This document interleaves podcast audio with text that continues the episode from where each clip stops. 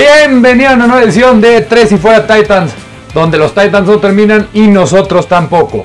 Te recuerdo, mi nombre es Alberto Romano y me puedes encontrar en Twitter como Beto Romano M. También en la cuenta oficial de arroba 3 y fuera Titans, donde podrás encontrar toda la información necesaria de los Titanes de Tennessee. Primero que nada, la verdad me quiero disculpar muy grandemente con ustedes porque no pude subir el episodio de la previa ante los Minnesota Vikings. Pero la verdad tuve un problemita personal. Pero ya estamos hoy aquí con toda la información que necesitamos de nuestro equipo, los Tennessee Titans.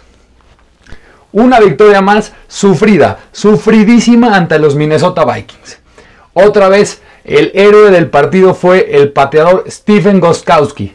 La defensa muy mal y Derrick Henry por fin salió a hacer lo que sabe hacer, anotar y cargar con la ofensiva. Pero, qué forma de hacer sufrir los Tennessee Titans a sus aficionados. Otra vez, a sufrir como no se puede más. Pero, ¿qué importa? Como se los he recordado las últimas dos semanas. A win is a win. Y los equipos buenos en la NFL tienen que derrotar a los equipos que se supone deberían de derrotar aunque no jueguen bien. Y es lo que los Tennessee Titans han podido, han podido lograr en este principio de la temporada 2020. Dejando con récord de 3 y 0 como líderes divisional en solitario en la división AFC Sur. Y pues bueno, después de una victoria muy difícil por 31 a 30 ante los Minnesota Vikings, Vamos a ver de qué vamos a hablar hoy en el recap de la semana 3. Los temas de hoy son, primero que nada, las noticias importantísimas que salieron hoy en el tema del COVID y los Tennessee Titans. Después analizaremos qué pasó en el partido en contra de Minnesota y por qué los Titans ganaron el juego. ¿Qué jugadores recibirán mi amor y cuáles jugadores se, se llevarán un regaño de mi parte? Para finalizar, ¿qué pasó con los demás rivales divisionales en la FC Sur? Así que vámonos. Primero que nada y lo más importante del día, tenemos que platicar de la noticia que tiene no solo a los Titans, sino a toda la NFL en jaque. Los Tennessee Titans tuvieron tres jugadores positivos en la prueba de COVID-19 y cinco jugadores del staff en positivo. Esto es una noticia importantísima y muy preocupante y delicada. Esta es la primera vez que la NFL tendrá que poner a prueba sus protocolos de implementación ante el COVID-19 para la temporada 2020. Para entender qué fue lo que pasó con esta noticia importantísima que nos tiene preocupados y tiene en jaque el partido de la semana 4 de los Tennessee Titans ante los Pittsburgh Steelers, fue así y les voy a dar paso por paso cómo fue el contexto de cómo llegamos a esta situación. Primero que nada, los jugadores que fueron puestos en la COVID list y son los jugadores de los Titans que dieron positivo en la prueba de COVID-19 por el coronavirus son el defensive tackle Daquan Jones, el long snapper Bill Brinkley y el tight end de practice squad Tommy Hudson. Obviamente, Daquan Jones es el que más afecta porque es un jugador titular en la línea defensiva de los Tennessee Titans y ha jugado en la mayoría de los snaps, principalmente en primeros y segundos downs. El long snapper Bill Brinkley podría todavía tener un poco más de complicaciones para los Titans y cómo afectaría el que no esté disponible para el partido en esta semana y quizás para la semana 5. Recordemos, Brett Kern y Bill Brinkley llevan siendo el equipo de patadas en long snapper para punts y para field goals desde 2011. Brett Kern tendría por primera vez un long snapper diferente desde 2011 cuando Bill Brinkley se pierda este partido la semana 4. El Tyrant Tommy Hudson la verdad no afecta tanto porque es un jugador de practice squad que igual no jugaría, pero la verdad pues son dos, dos jugadores muy importantes que van a afectar al sistema y a la planeación de juego en situaciones de primero y segundo down en la defensiva contra la corrida específicamente en el, en el tema de Daquan Jones y en el tema de fútbol complementario en equipos especiales con el long snapper Bill Brinkley. Pero vamos paso por paso. Para entender cómo fue todo el proceso y en dónde estamos parados hasta ahorita que estoy grabando, así se dieron las cosas. Primero que nada, hoy en la mañana, Tom Pelicero y Mike Garafolo reportaron que los Titans tuvieron 8 casos positivos de COVID-19. de los cuales son 3 jugadores y 5 personas, 5 personas del staff de coach. Se pensaba que podrían ser falsos positivos como cuando hubo esta situación en agosto, pero se confirmó que no era así y los casos son positivos al 100% confirmados. Los Titans y los Vikings anunciaron inmediatamente que cerraban sus instalaciones hasta nuevo aviso y después Diana Rossini reportó que los Titans cerrarían sus instalaciones hasta el sábado. Esto luego fue confirmado por el equipo. Esto significa que ningún jugador o entrenador podría acudir al edificio de los Titans y toda la preparación para el juego en contra de los Steelers se hará de forma remota y virtual si es que hay partido. Después, John Glennon reportó que el head coach Mike Rabel no es una de las personas confirmadas por positivo en el coronavirus. De ahí, Tom Pelicero también reportó que la NFL no tenía planes de mover el partido entre Titans y Steelers para el domingo pero evaluará la situación e informará si hay algún cambio. Después, Mike Garafolo reportó que los entrenadores de los Titans le dijeron a sus jugadores que no hay excuso y el domingo habrá partido. Aditi Kinkawala también reportó que los jugadores y entrenadores de Pittsburgh están preparándose como si hubiera partido este fin de semana. Para finalizar, Adam Schefter dio el último reporte del día, diciendo que la NFL quiere que el partido se juegue esta semana a fuerzas. Y hay un plan B en caso de que sea necesario para mover el juego a Monday Night Football para dar espacio para que haya una mejor detección de casos por coronavirus. Ahora bien, estos son los escenarios que creo serían los más probables para el partido entre los Steelers y los Titans. El escenario más probable es que el partido se juegue ya sea el domingo como estaba programado. Y para entender por qué seguramente ocurrirá así, chequen este tweet de Dan Graciano donde ejemplifica perfecto lo que la NFL esperaba al principio de la temporada si había una situación como estas. Esto es lo que tuiteó textual. Platicamos bastante sobre esto antes del principio de la temporada, pero con los equipos y los aficionados tendrán que aceptar el gran golpe en esta situación con los resultados que se den. En alguna forma, a pesar de tener una desventaja competitiva, esto significa que la NFL dice The show must go on, y parece que así será. Pero si esta situación se da, pues afectaría muchísimo a Tennessee. Tendría que jugar un partido sin práctica alguna en la semana. El segundo escenario sería que el partido se juegue como lo reportó Adam Schefter, en Monday Night Football. Esta parece una buena opción, aunque solamente daría un día de práctica a los equipos en sábado y crearía una pesadilla en la logística de reestructuración para ambos equipos. Esto en la semana 5, debido al poco de tiempo de planeación y aparte daría un, como resultado una semana más corta para la semana 5. El último escenario, pero el más improbable, es que esta semana no se juega el partido entre los Titans y los Steelers. Y sería la semana de bye para los Steelers y los Titans en esta semana 4. El juego de los Steelers contra Ravens se pase a la semana de la semana 7 a la semana 8, cuando ambos equipos tienen su bye week original y el partido entre Steelers y Titans se juega en la semana 8 cuando estaba programada la bye week original de los Titans. Este sería el, escenario que más convendría a los Titans, porque daría oportunidad a que tres de sus jugadores estelares, quienes igual probablemente se podrían perder el partido si se jugara en esta semana, el cornerback Adoree Jackson, el wide receiver AJ Brown y el left tackle Taylor Ewan, se recuperen con mayor tiempo. Obviamente esto también tiene sus contras haciendo que el bye week de los Titans sea muy temprano en el año. Y en mi opinión es muy improbable esto, porque en esta situación involucraríamos a un tercer equipo, los Baltimore Ravens. Esta era una situación que muy probablemente podría pasar en cualquier momento de la temporada. Y desgraciadamente el primer equipo que tuvo esta situación fueron los Tennessee Titans. Pero la NFL sabe qué está haciendo y creo que lo podrán solucionar de la mejor manera. Les estaré informando en arroba 3 y fuera Titans y en mi Twitter personal Beto Romano M para cualquier información que se dé para el partido en la semana 4 entre los Pittsburgh Steelers y los Tennessee Titans. Así que denles seguir a la cuenta de Twitter a ambas para que se enteren instantáneamente lo más pronto posible de qué pasará con este partido. Ahora bien, vamos a lo que venimos en este episodio de 3 y fuera Titans. El recap del partido de la semana 3 entre los Tennessee Titans y los Minnesota Vikings. Una semana más para los Titans. Y otra vez una semana que se sufrió y de qué manera. Pero los Titans lograron sacar la victoria de visita en Minnesota en un partido cerradísimo. Tennessee arrancó el juego muy errático, cosa que fue indicativa de su actuación general en ofensiva y en defensiva en general en todo el partido. El quarterback Ryan Tannehill falló muchos pases al comienzo del encuentro, en excepción de un bombazo precioso al wide receiver Khalif Raymond. Y debido a la mala actuación de Tannehill al principio, en zona roja especialmente, Tennessee se tuvo que conformar con dos field goals tempraneros, poniéndose en ventaja de 6-0. Pero Minnesota respondió rápidamente. En una corrida del running back Dalvin Cook de 39 yardas, puso en ventaja a los Vikings por 7 a 6.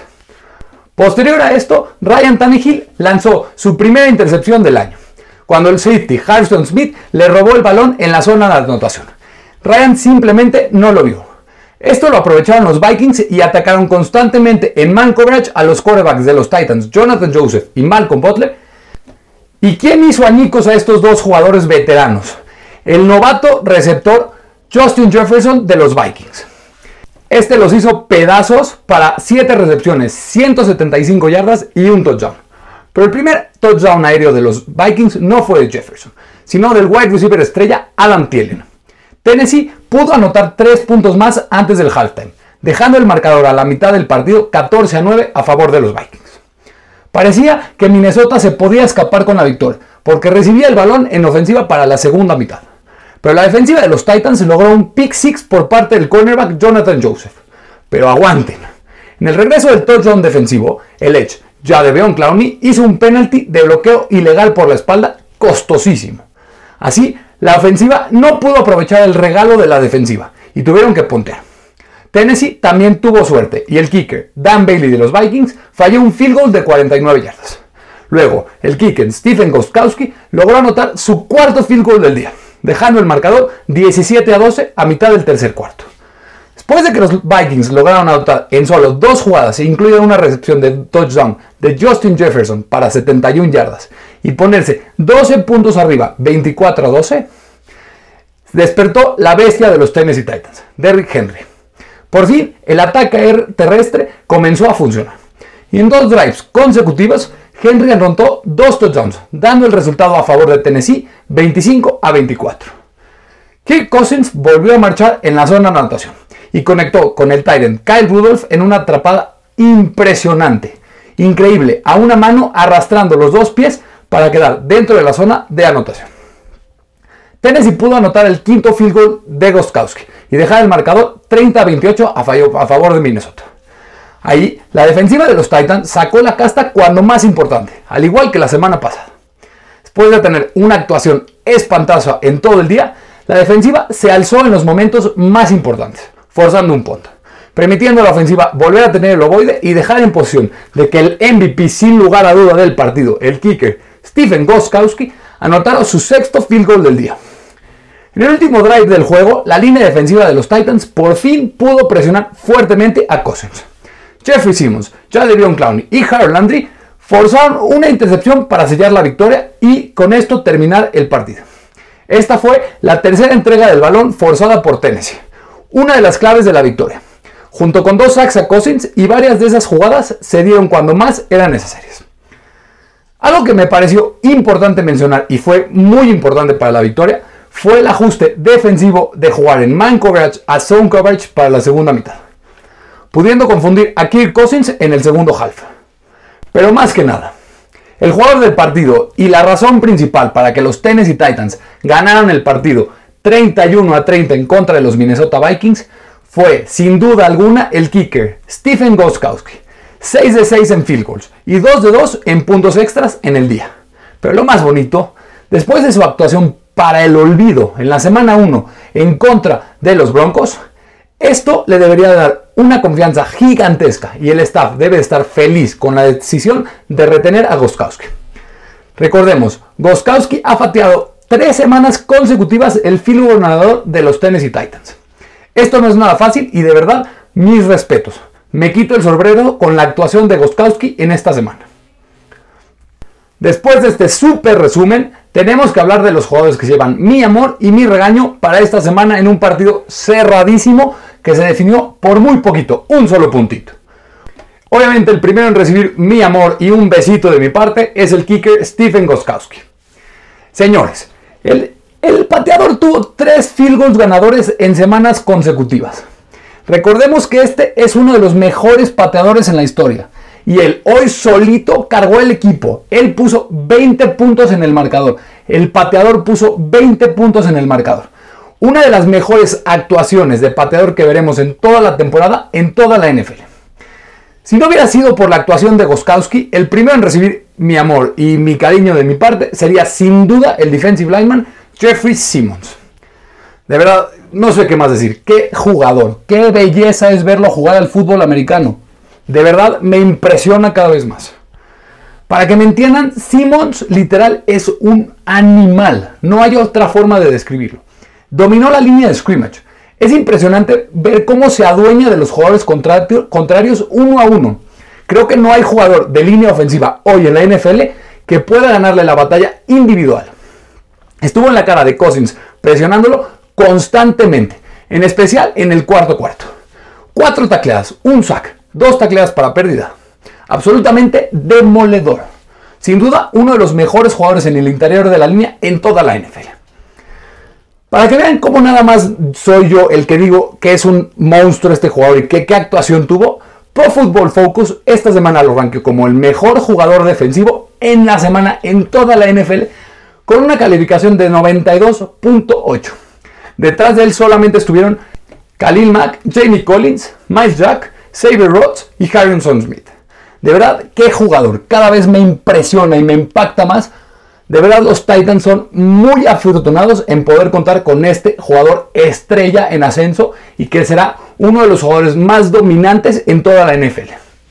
El siguiente que se lleva mi amor es el rookie cornerback Christian Fulton. Después vamos a hablar quiénes se llevan mi regaño en la secundaria, pero Fulton estuvo excelente. Casi nunca fue targeteado. Minnesota atacó a los demás cornerbacks veteranos. Y la razón por la que no escucharon el nombre de Fulton mucho en el partido es porque no fue atacado casi nada. Tuvo una gigante captura, una tacleada para pérdida. En, general, un excelente partido del rookie. Y más cuando la secundaria, en excepción, con excepción de Christian Fulton, jugó de verdad terrible. El último en recibir mi amor, el Tyrant John Smith. Aunque no anotó, dominó el centro de la defensiva vikinga, con 6 recepciones para 61 yardas, y tuvo una actuación muy importante, siendo otra vez el arma más importante y confiable para Ryan Tannehill. Una mención especial, el wide receiver Khalif Raymond, 3 recepciones para 118 yardas. Y los, Titans finalmente pudieron lograr usar sus, habilidades para su beneficio. Raymond es un jugador con mucha velocidad y este debe de ser su rol en adelante con recepciones largas en rutas verticales. Alguien que también jugó bien y tengo que, mencionarlo es el left, tackle que entró en relevo del left tackle, David One, Ty Sambril. Para mí dio un excelente partido. Sí, permitió un sack ante Gianni Kengakwe, pero Gianni Kengakwe es de los mejores rushers en toda la NFL. Y de hecho, este sack fue un fumble forzado. Pero de ahí en fuera, un gran partido del tackle suplente. Es lo que queremos y los que los equipos quieren de sus tackles suplentes cuando tienen que entrar a la acción. Y ahora sí, por último, el running back Derrick Henry, 119 yardas y 2 touchdowns. Lo impresionante e impactante de Derrick Henry es que aunque no ha jugado como nos tiene acostumbrados, igual sigue dando partidos excelentes. Cuando agarre su ritmo y empiece a dominar a las defensivas contrarias, cuidadito. Ahora, después de amor dado de mi parte, vamos con los jugadores que se deben de llevar un regaño y un jalón de orejas. Primero, el coordinador ofensivo Arthur Smith. No se me confundan, Arthur Smith es un coordinador buenísimo, pero en este juego tuvo algunas decisiones que dices, ¿qué estás haciendo papi? En especial en una tercera y cinco. Titans tiene cinco receptores, incluyendo a Derrick Henry, y lanzas una jugada diseñada en pase a él. A Derrick Henry, para Simplemente sin lógica. Y después, en los últimos dos drives de los Titans, mientras Henry estaba dominando por tierra Minnesota, haces una jugada de engaño irreversible con Adam Humphries para que lance el balón. Y después una corrida con un undrafted rookie, Nick Westbrook, en segundo down. Sin duda, no fue el mejor partido desde las laterales para el coordinador ofensivo Arthur Smith. Ryan Tannehill también se lleva un poquito mi reino. Después de que en las primeras dos semanas se le vio excelente, en este juego se vio muy inconsistente y no pudo capitalizar en todo el partido con touchdowns por aire. De hecho, no tuvo ninguno. Además, lanzó una intercepción. No tan grave su actuación, pero tampoco la mejor. Otro que no estuvo en su día fue el linebacker Rashan Evans. Se le vio lento, fallando tacleadas, no atacando los huecos en la línea. Dalvin Cook lo hizo pedazos. Pésimo día de su parte. Y se hable maravillas de Jeffrey Simmons, aun cuando los Vikings pudieron correr 226 yardas ante Tennessee, 226 yardas por tierra.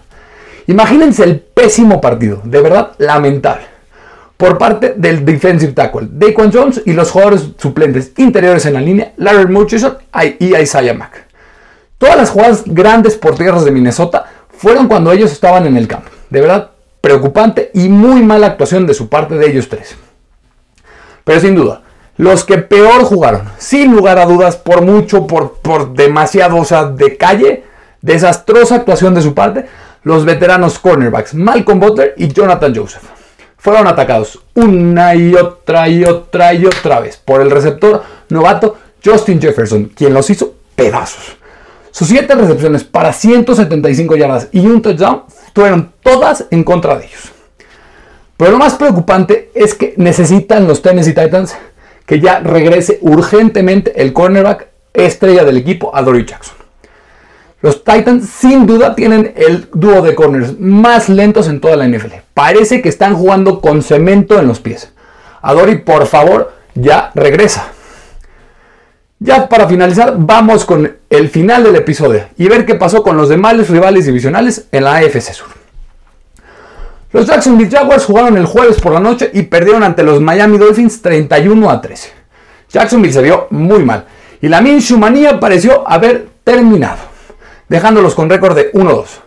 Tal vez la realidad de los Jacks es que no son tan buen equipo como estaba pensando todos los analistas. Después, los Houston Texans, quienes se ponen con récord de 0-3, después de perder contra los Pittsburgh Steelers 28 a 21, Houston realmente se está viendo muy mal. No anotaron ningún punto en la segunda mitad y solamente corrieron para 29 yardas. Permitieron 5 sacks y los Texans siguen jugando si los Texans siguen jugando igual de mal y perdiendo partidos, después del trade de, de Andre Hopkins y todo lo que pasó en el offseason, ay ay ay, ¿para qué les cuento lo que puede pasar ahí? Finalmente los Indianapolis, Colts destrozaron a los New York Jets 36 a 7. Pero realmente le ganaron a uno de los peores equipos que he visto en mi vida en toda la NFL. De hecho, los Jets ni siquiera parecen un equipo profesional. Y es por eso que los Colts pudieron aplastarlos. Esto deja a la división AFC Sur con los Titans como líderes divisionales en solitario con récord de 3-0. Los Colts con récord de 2-1, los Jaguars con récord de 1-2 y los Texans con récord de 0-3. Así finalizamos con un nuevo episodio de 3 y fuera Titans. Recapitulando la noticia que tiene a la NFL de cabeza, con 8 casos positivos de COVID-19 para los Tennessee Titans. El recap del partido ante los Minnesota Vikings con una victoria más de los Tennessee Titans 31 a 30. Cuáles jugadores se llevaron mi amor y quiénes se llevaron mi regaño. Y el resumen de la división AFC Sur. Así que los Tennessee Titans Empiezan la temporada 2020 con récord de 3-0. Y tal vez, si la NFL no hace cambios, estamos oficialmente on to Pittsburgh para la semana 4. Muchas gracias por escucharme y si les podría pedir un favor gigantesco, descarguen este podcast en su plataforma preferida, síganme en redes sociales como arroba Beto Romano y como arroba 3 y fuera Titans, denme un review positivo en Apple Podcast y de verdad muchas gracias por escucharme. Te recuerdo, mi nombre es Alberto Romano, porque los Titans no terminan y nosotros tampoco. Tres y fuera. Hola, soy Rudy Jacinto, creador de Tres y Fuera. Si te gustó el programa de hoy, suscríbete a este y otros podcasts de la familia Tres y Fuera. Tres y Fuera NFL, Tres y Fuera Fútbol, Tres y Fuera de tu equipo favorito y claro, el canal de Tres y Fuera YouTube con videos todos los días. Porque si tu equipo existe, Tres y Fuera lo cubre.